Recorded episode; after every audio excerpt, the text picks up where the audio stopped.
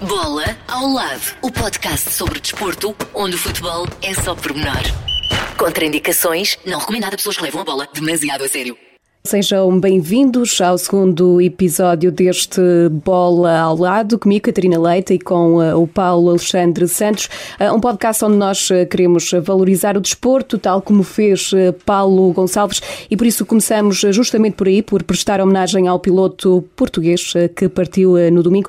A Sandra Braga Fernandes dar-nos aqui uma ajuda a perceber o percurso brilhante de, de Paulo Gonçalves. Paulo Gonçalves era um dos principais embaixadores portugueses do motociclismo. A paixão pelas motas nasceu cedo, atrás da oficina do pai, e a rapidez valeu-lhe até a alcunha de Speedy Gonçalves. Foi no motocross e no supercross que conheceu os primeiros sucessos, arrecadando vários títulos nacionais. Em 2013, sagrou-se campeão mundial de ralis de todo terreno. No Dakar começou a participação em 2006 e o melhor resultado sempre foi um segundo lugar em 2015. Em 2019 trocou a Honda pela Hero. Lá encontrou Joaquim Rodrigues, o grande rival de início de carreira e de quem viria a ser cunhado e grande amigo. Apesar do sucesso na carreira, colegas e amigos destacam que sempre foi uma pessoa humilde e acessível. Além das motas, gostava de praticar jet ski e, sobretudo, jogar às cartas com os amigos. Benfiquista assumido, chegou a ser patrocinado pelo Clube do Coração. E para nos ajudar a recordar o legado de Paulo Gonçalves, temos a presença do Presidente da Federação de Motociclismo de, de, Portugal, Manuel Marinheiro. Manuel, o que é que recorda? Há quanto tempo é que eh, conhece Paulo Gonçalves e o que é que destaca deste, deste grande piloto português? Bom, eu, é efetivamente uma, foi uma notícia trágica. Antes de mais, gostaria de endereçar as minhas condolências à, à família, à Sofia, aos miúdos, aos filhos do Paulo e à, à restante família, todos os amigos e motociclistas. O Paulo efetivamente é uma pessoa que deve ser relembrada porque é um exemplo de desportista de exceção, mas acima de tudo um exemplo de, de, de um homem sempre disponível para ajudar todos, eh, sempre com um sorriso, e uma pessoa extraordinária. Eu recordo o Paulo, hum, naturalmente, como, como acompanho o fenómeno do motociclismo há muitos anos, desde miúdo, e o Paulo é nosso campeão nacional também há muitos anos. Pessoalmente conheci o Paulo desde que sou presidente da, da, da Federação de Motociclismo, já há alguns anos. Tive a sorte de, logo no meu primeiro mandato na Federação de Motociclismo, o Paulo foi campeão do mundo de, de rallies todo o terreno em 2013, fez o segundo lugar no Dakar em 2015 e por isso fui acompanhando os últimos sucessos do Paulo. Agora o Paulo é, é o nosso piloto com mais títulos de campeão nacional em várias modalidades, o que nem sempre é fácil porque no no motociclismo não é bem a questão do, de, de, ser um por equipas, ou masculino, feminino ou misto, são modalidades muito distintas. Ele foi campeão nacional de motocross, de enduro, de rally rides e por isso é um piloto de exceção. Uhum. Há algum momento que tenha vivido com ele que queira recordar agora? Posso recordar até título, até porque uso muitas vezes como exemplo para os outros pilotos que querem ser campeões nacionais ou campeões do mundo.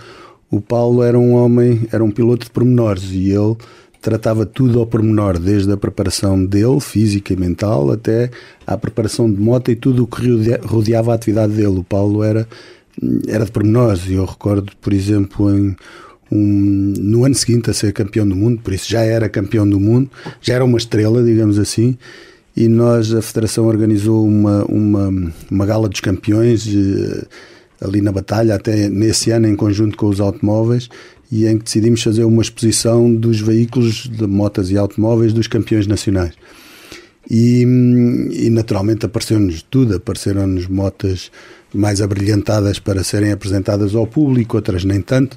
E o pormenor foi que o Paulo foi o campeão mundial e foi o único piloto, foi o piloto que foi lá ele próprio, pessoalmente, verificar se estava tudo como ele queria. Apesar de já na altura ter uma estrutura que tratava da imagem dele e de, e de tudo mais, mas ele fez questão de lá ir porque, porque era uma pessoa assim. Era, e, e, e, eu dou muitas vezes esse exemplo porque se calhar é com esse pormenor, essa última visita à moto antes da corrida, esse último, essa última afinação, uhum. esse último preparar fisicamente que faz com que se chegue lá, campeão do mundo. Aliás, vimos no próprio Dakar, ainda Este ano ele mudar o motor da moto é o que lhe permitiu continuar em prova. Ali não é um simples mudar de motor, não é? Isso demonstra várias coisas. Em, em primeiro lugar, uma vontade inexcedível de, de, de, ganhar, de participar, de preparar.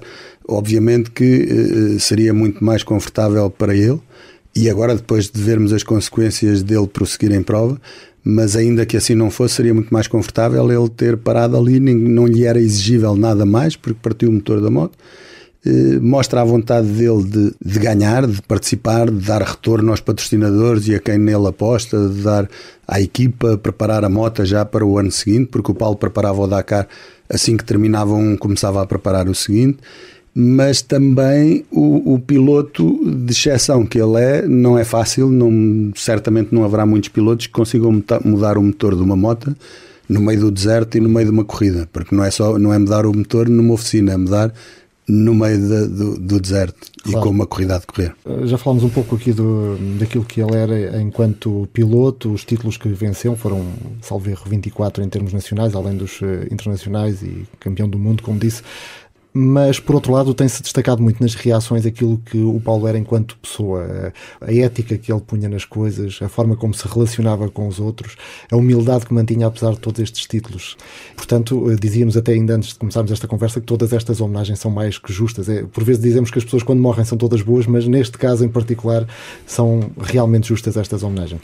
Sim, quem privava com o Paulo sabia, onde quer que ele tivesse, tinha uma paixão enorme por motos e tinha e essa paixão uh, transmitia a todas as pessoas que estavam com ele, fossem, fossem estrelas, não fossem, fossem melhores, fossem piores, estivessem a iniciar, e então, em particular, com, com, com os miúdos, era, era sem dúvida um excelente professor e estava sempre disponível para, para ajudar. Uhum. E sendo que os miúdos olhavam para ele como um ídolo e, e que ele motivava os jovens a, a enverdar pela modalidade? Sem dúvida, e até porque era o grande exemplo de, de, do esforço que é necessário e do, dos sacrifícios que é necessário fazer para se conseguir chegar a ser o melhor entre os melhores. E, e, e os miúdos viam no Paulo isso mesmo, não apenas pela sua capacidade física, têm passado inúmeras imagens do Paulo em quedas e em que se levanta ainda antes do pó assentar, como nós dizemos. Era o speedy, não é? Era o speedy, estava sempre acelerado, e tá, mas, mas era a perseverança dele e a, e, a, e a, vontade de ganhar. E esse cuidado pelo pormenor, por, para que tudo corresse bem com ele e com quem estava à sua volta. Exatamente, ele nunca deixava um companheiro para trás, quer fosse de equipa, quer não fosse da equipa. Sim, repare, isso, isso é o melhor exemplo que nós temos, porque hum, para a generalidade das pessoas isso pode parecer uma coisa fora de série pela sociedade em que vivemos atualmente mas, mas esse é um dos nossos princípios dos motociclistas. Nós, quer estejamos em competição, quer estejamos em passeio, quer, quer, quer estejamos em viagem, e efetivamente não deixamos ninguém na estrada, quer seja conhecido, quer não seja, quer se, estejamos em competição ou não. Faz parte, do, faz parte da nossa maneira de ser e por isso é sempre bom ter ídolos destes que fazem relembrar porque os motociclistas, tal como outra, tal como outro grupo ou tal como outra profissão, tal como outra situação na sociedade, há aqueles que respeitam os princípios dos motociclistas e haverá sempre alguns que podem não o fazer. E por isso é bom ter eh, embaixadores como o Paulo Gonçalves para nos relembrar que, deve, que, devemos sempre parar quando alguém precisa de nós. Estamos aqui a falar de um percurso brilhante, mas também de uma, de uma pessoa uh, acessível e amiga. Sim, eu recordo, por exemplo, quando, quando ele me ligava ao telefone não era necessário não era necessário ver o nome dele porque eh, tratava sempre da mesma maneira, que era caro amigo. Eu, eu, eu, nunca vi o Paulo triste, mesmo quando por vezes eh, fomos a determinados sítios à espera de um determinado apoio que não viesse ou, ou, ou por qualquer razão. Repare, eu posso lhe dizer uma experiência que tive com o Paulo até até ele ser campeão do mundo, e nós tivemos um outro campeão que, que, que não teve essa possibilidade, o Helder Rodrigues. Nós, o, o Estado tem os, os, os, prémios de mérito desportivo que até o Paulo ser campeão eram atribuídos apenas aos, aos, aos campeões, eh, às modalidades olímpicas. Com alguma insistência e resiliência da parte da Federação, até com o presidente anterior, com o Jorge Viegas, mas foi já no meu mandato que se conseguiu pela primeira vez alterar a legislação e de forma a que outras modalidades não olímpicas, mediante a apreciação de um comitê, naturalmente, pudesse atribuir esse prémio também a um, a um desportista não olímpico. E, e repare, nós, nós houve, houve a, a, coincidência de eh, ter sido entregue no, a todos os outros atletas, E um atleta não olímpico que tinha sido campeão europeu eh, numa única, numa única jornada que foi ainda até em Portugal. E, e, e, nessa entrega de prémios recebeu mais do que aquilo que o Paulo Gonçalves, que tinha sido campeão mundial e que teve que participar em provas em quatro continentes em, durante não sei quantos dias. Eu não estou a fazer comparação com nenhuma outra modalidade e por isso nem vale a pena referir qual era a outra. São todas boas, eu gosto de desporto, ponto final. Mas nem numa situação dessas, ele quando se apercebeu e, e, e ele continua com o sorriso dele, para ele tudo o que era estava bom. Ele, ele lutava sempre por mais, queria sempre mais, mas nem nessa altura que eu, quando me apercebi, disse: vamos ter aqui um problema porque não, não é justo. Nem assim, ele, ele apenas disse: para cara amigo, nós, para, o próximo campeão tem que, tem que ter mais do que isto. Claro. Era assim o Paulo. Mas o que o movia era a paixão pelas motas e pela corrida também, não é? Sim. Mas uh, há pouco dizíamos que, enfim, em tempos também participou em provas e, Manuel, pegando nessa sua experiência e olhando para este acidente, o pouco que se sabe de, pelas imagens que, que nos chegaram do local onde aconteceu este acidente, o que é que, na sua perspectiva, pode ter acontecido ali?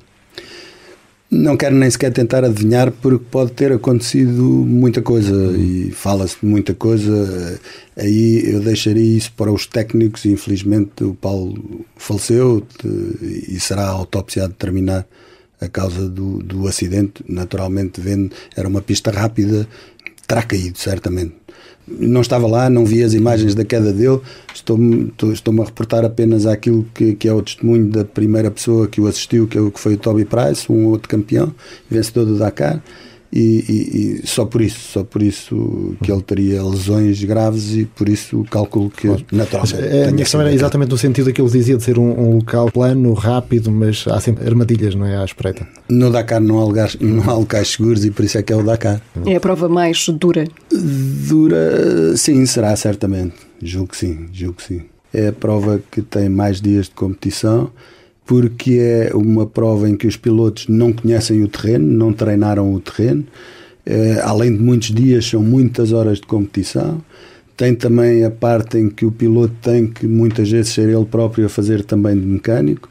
E é uma prova que foi pensada, foi idealizada para ser dura e é daquelas provas em que o risco terá de estar sempre presente. Se falarmos em competições como a Fórmula 1 ao longo dos anos, melhoraram-se as condições de segurança, etc. Mas aqui não há muito a fazer. Não, há sempre, há sempre, há sempre que fazer. Repare, e no Dakar também se melhorar, melhorou muito as condições de segurança, mas muito mesmo, se estivermos a falar quando o, Dakar, quando, quando era em África, os pilotos perdiam-se e às vezes demoravam dias a encontrarem-se a encontrar e alguns não se encontravam. Quer dizer, hoje em dia, aliás, nessa, na, naquela situação que referiu há pouco em que o Paulo estava a mudar o, o, o motor da moto, em que estava parado, de imediato se, se, se houve nas, na, nas filmagens um, alguém a perguntar se estava tudo em ordem porque ele já estava parado, tinha parado há alguns minutos e por isso nós sabemos em, em, todo momento onde é que está o piloto e onde é que está a moto.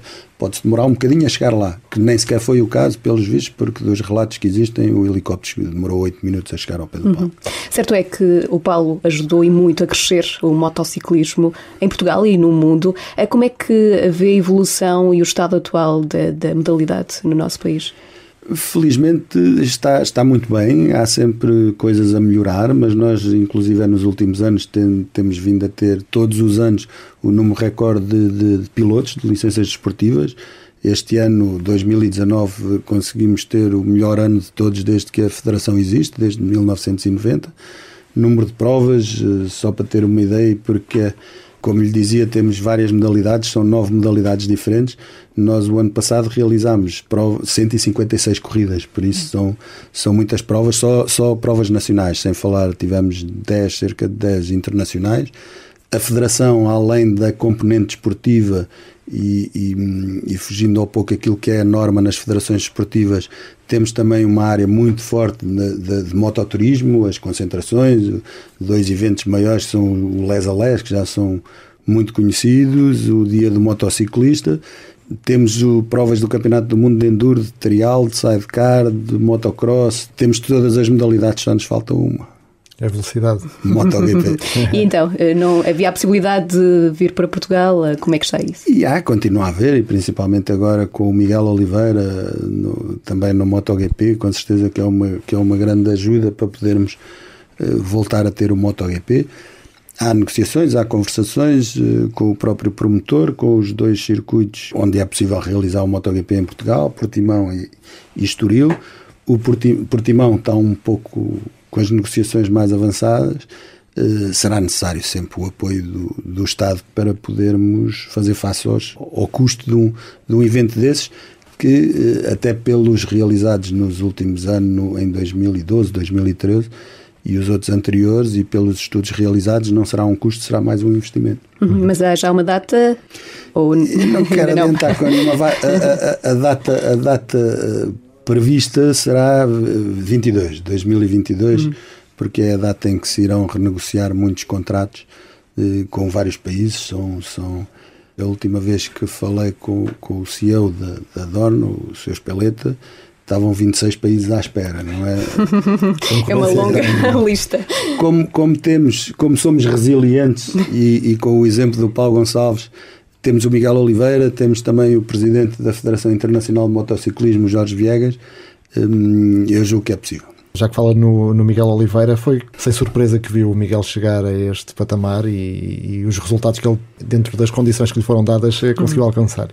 Sim, uh, repare, para um piloto português, onde não temos produção de motos, à exceção da AJP atualmente, mas são motos de todo o terreno, onde somos apenas 11 milhões, onde, onde as, as empresas uh, poderão não ter a dimensão de outros, de outros países, o próprio desporto teria que ser mais apoiado. Acaba por ser sempre uma surpresa. Para quem conhece o Miguel Oliveira e, e os dotes, quer os dotes dele como motociclista e também como homem, não é surpresa. Uhum. Sabíamos que mais tarde ou mais cedo ele, ele, ele teria que chegar lá. E tem margem para chegar mais acima na, na, nas classificações. Ele já está no topo, nas classificações, sim. Mas eh, nem só de motociclismo se faz este podcast e, portanto, vamos também deitar um olhar sobre aquilo que foi a semana, os últimos dias, no que toca às restantes modalidades e para isso contamos, uma vez mais, com a ajuda da Sandra Braga Fernandes. Extra bola. Porque nem tudo gira à volta do futebol. Foi uma entrada de sonho de Portugal no Europeu de Handball. A equipa da esquina já está qualificada para a ronda principal do Euro 2020, depois de derrotar logo na estreia a seleção francesa, antiga campeã olímpica e mundial. Já no ténis, não correu nada bem a estreia de João Sousa em 2020. O número 1 um português foi eliminado na ronda inaugural do ATP 250 de Auckland. Após a Nova Zelândia, o tenista vimaranense segue para Melbourne, onde vai discutir o Open da Austrália. Por cá, o Benfica conquistou a taça da Liga de Futsal, venceu o Sporting na final por 5-4. Outro derby lisboeta eh, na taça da Liga de Futebol Feminino, mas este a terminar com um empate a dois golos. No outro jogo da primeira jornada, vitória do Braga por 4 a 0 frente ao Fofó destaques de várias modalidades eh, e resultados que foram acontecendo ao longo de, dos últimos dias, com destaque em particular aqui para a seleção portuguesa de handball, que para já alcançou o primeiro objetivo neste Euro 2020, qualificou-se para a ronda principal num grupo em que tinha até dois colossos da modalidade, particularmente a França, começámos por bater logo na primeira ronda. É sem dúvida um grande feito para já neste regresso da seleção portuguesa. O Manuel Marinheiro dizia-nos no início também que é um homem de várias modalidades, é um homem do uhum. desporto. Um, se é que também o handball futebol e esta participação em particular? Sigo e queria dar desde já os parabéns por essa grande vitória frente à França ao, ao Presidente, ao, ao Miguel Laranjeiro e naturalmente também ao Ricardo Andorinho, nosso grande handbolista, que foi quem me ensinou também a gostar de handball e por isso queria lhes dar um abraço parabéns porque foi, foi efetivamente uma grande vitória. Vamos continuar por lá, agora na Suécia, a tentar chegar um pouco mais acima. Aliás, o, o treinador dizia que agora o céu é o limite, mas uh, ainda há pela frente umas equipas eh, fortes também. De resto, Portugal acabou por perder no último jogo desta fase de grupos com a Noruega, mas uh, tudo pode acontecer, como dizia o uh, treinador, o selecionador Paulo Pereira, que usou essa expressão: o céu é o limite. vamos lá ver o que é que acontece aqui uhum. para a frente. Além do handball, há outra modalidade que siga ou não?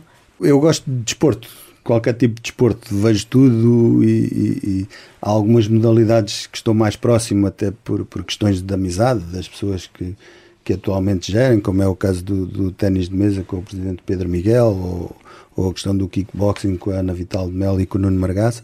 Pratiquei várias modalidades, para mim sempre gostei, sempre, sempre foram as, as motos a, a, a principal, mas pratiquei outras modalidades mesmo a nível federado, como é o caso do, do, do futebol ou do ténis, do, do rugby também. Mas gosto de desporto. Uhum. Acima de... E como a maior parte dos portugueses, futebol também faz parte do dia a dia, não? sim, sim. Faz parte do dia a dia. Houve, houve uma altura que fazia também parte dos fins de semana, quando, quando tinha mais disponibilidade para ir assistir aos, aos jogos do meu clube, que é o Sporting. Uh, agora, como lhes referi, o ano passado fizemos 156 corridas uh, de motas, não, não, não, sobram, não sobram muitos fins de semana para, para, uhum. poder, para poder acompanhar tão de perto, mas naturalmente sigo todas as notícias. Uhum. E pegando nisso uh, e nessa sua afinidade clubística, digamos que estamos a gravar este podcast ainda antes do, do derby. Do derby. Qual é a confiança, o nível eu, de confiança. Eu peço-lhe desculpa, mas isso não é uma pergunta que se faça a um Sportingista. um Sportingista tem sempre esperança e sempre confiança. Faz parte também do, do, do nosso clube. Sim, e, e, e sem querer eh, cair em lugares comuns, um derby é sempre um derby e, e por isso, naturalmente, confiança e esperança tenho sempre. Uhum. Mas como é que vê o momento atual do, do, do Sporting? O, momento atual do Sporting não, não, não, não, é muito fácil e tivemos num passado recente determinadas situações que, que condicionaram o, o, o, o, clube, a evolução do clube e, e, na minha opinião, não será por tão poucos anos eh, como isso. Naturalmente que, que, que, o Sporting, tal como outro clube, desde que a equipa de futebol vença, todos os problemas são facilmente ultrapassados agora uh, uh, vai demorar até, até conseguirmos, conseguirmos voltar a patamares em que já estivemos. Sobretudo se perder Bruno Fernandes neste mercado de inverno. Eu, lá está, é, é, o tal imediatismo do futebol. Não é um Bruno Fernandes ou dois Brunos Fernandes que resolvem os problemas do Sporting. Se a equipa ganhar, com certeza que sim, resolve o problema de dia a dia das pessoas que andam mais bem dispostas. e, e, e, agora os problemas estruturais do Sporting vai demorar, vai demorar alguns Brunos Fernandes. De qualquer forma, a esperança, como disse, nos Sportingistas é muito forte. Claro que sim. Claro. Quer arriscar, quer arriscar um, um prognóstico ou não?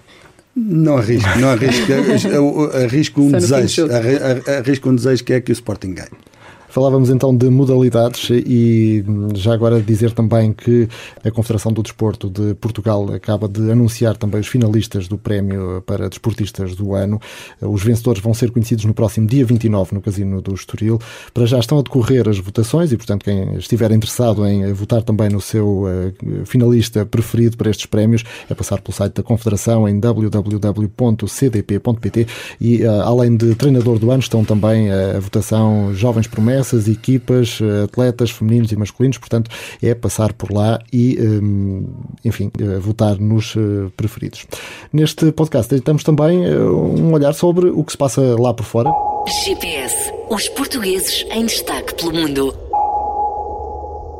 Temos um grande português eh, que está sempre em alta, é chamado Cristiano Ronaldo. Eh, marcou três golos logo no início do ano, voltou a marcar mais um golo no último fim de semana, frente à Roma, de, de Paulo Fonseca.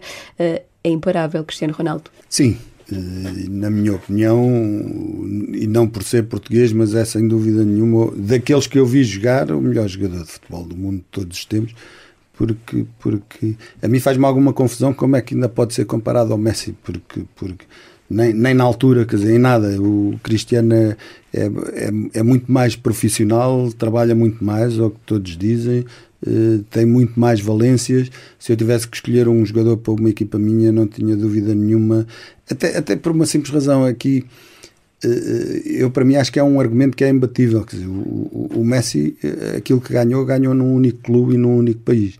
O nosso o Cristiano Ronaldo consegue ganhar em qualquer país, em qualquer clube, e, e, até na seleção. Até nisso ele acabou por ultrapassar o Messi com o nosso campeonato. Ele até arriscou e mudou de campeonato, um campeonato italiano, e mesmo assim Aliás, continua a voar. Curiosamente, ainda hoje lia notícias de que Messi terá dito que os próprios clássicos com o Real Madrid tinham outro sabor quando Ronaldo estava no em Real Espanha, Madrid. exatamente.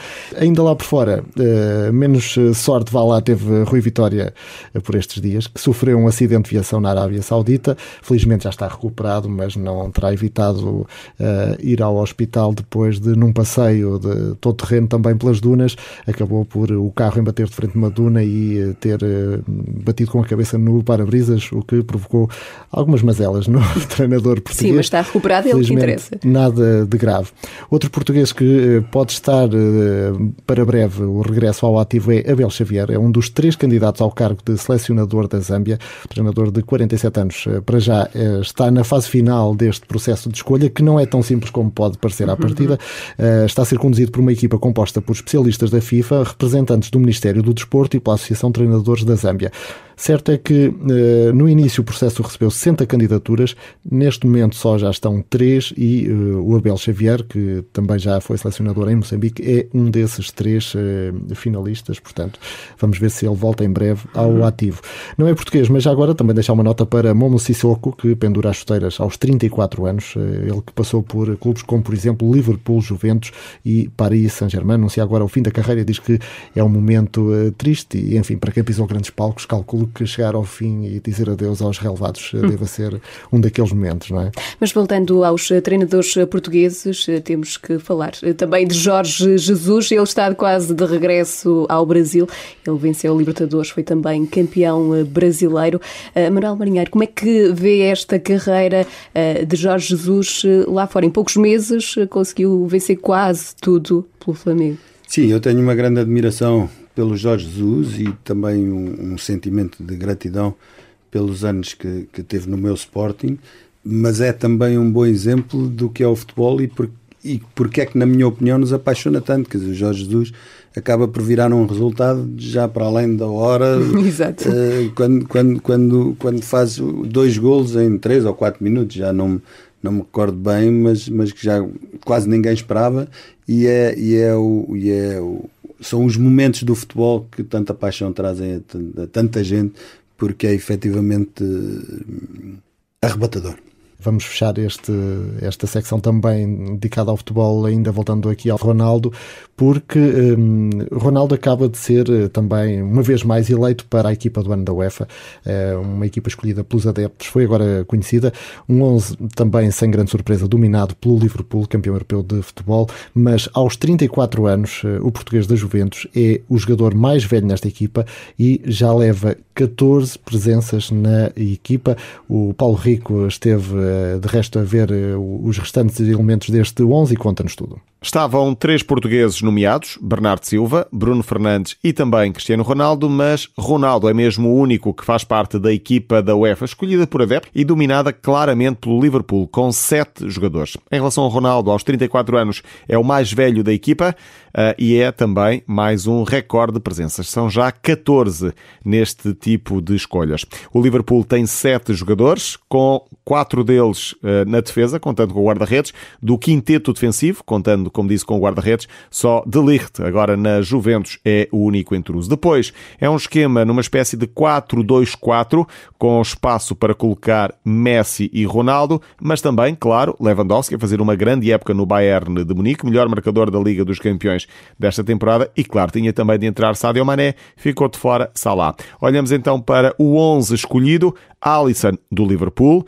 depois Alexander Arnold, também do Liverpool, Van Dijk também do Liverpool, De Ligt, da Juventus. E Robertson, do Liverpool. No meio-campo, De Jong, agora no Barcelona, e De Bruyne, do Manchester City. E à frente, um quarteto mágico. Mané, do Liverpool, Messi, do Barcelona, Ronaldo, da Juventus. E Lewandowski, do Bayern de Munique.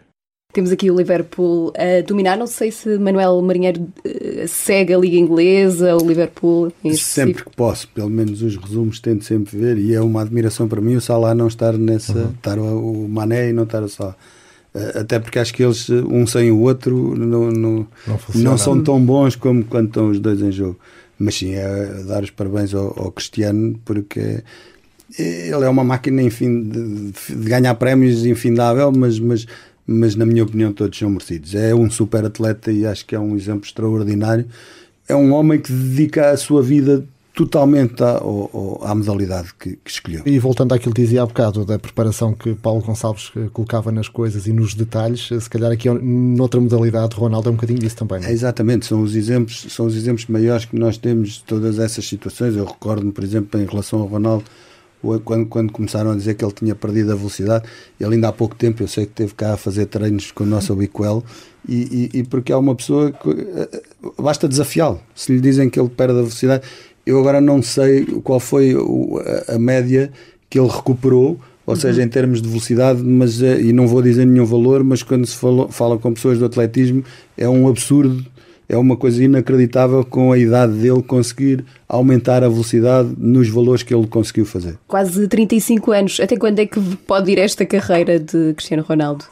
É, é, é outro prognóstico que eu não arrisco fazer de forma nenhuma, porque ele surpreende-nos todos os anos, até por este tipo de situações. Inclusive, de, depois de dizerem, de o criticarem que tinha perdido um bocado da velocidade, a última crítica que me recordo que era que tinha perdido o poder de impulsão e ele marca aquele gol que, que, por cima do defesa onde, onde, ninguém chega, quer dizer, e isto não é por acaso, é, é, muito trabalho, é muito trabalho, muito treino, muito treino, muito treino. É, estamos a falar muito mais de trabalho, também muito talento, Sim, obviamente, claro. mas acima de tudo muito trabalho. Bom, difícil, eu acho que deverá ser eh, chegar aos 52 anos de Kazu Miura, que acaba de renovar contrato com o Yokohama e parte para a sua 35 temporada como profissional.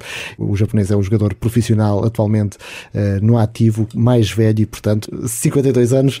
Não sei se o Ronaldo chegará lá, mas se ele vê este, esta notícia, ainda é vai capaz, pensar é capaz. Não desafia, não desafia. Então é vai pensar duas vezes.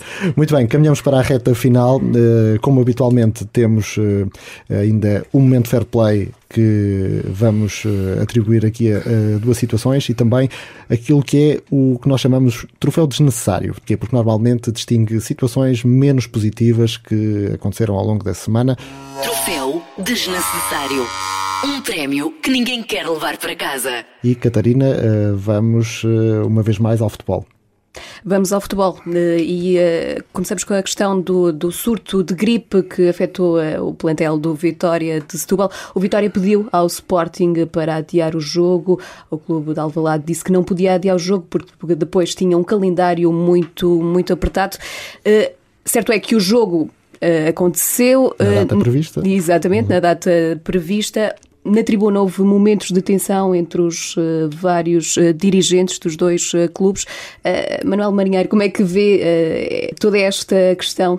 Vejo com tristeza, naturalmente, porque entendo que os, que os dirigentes devem ser os principais intervenientes a dar os bons exemplos e não os maus exemplos e nós vemos eh, muitas vezes, assistimos muitas vezes, infelizmente, e, principalmente no futebol, também por ser mais mediático, naturalmente, que são os dirigentes que muitas vezes dão os piores exemplos.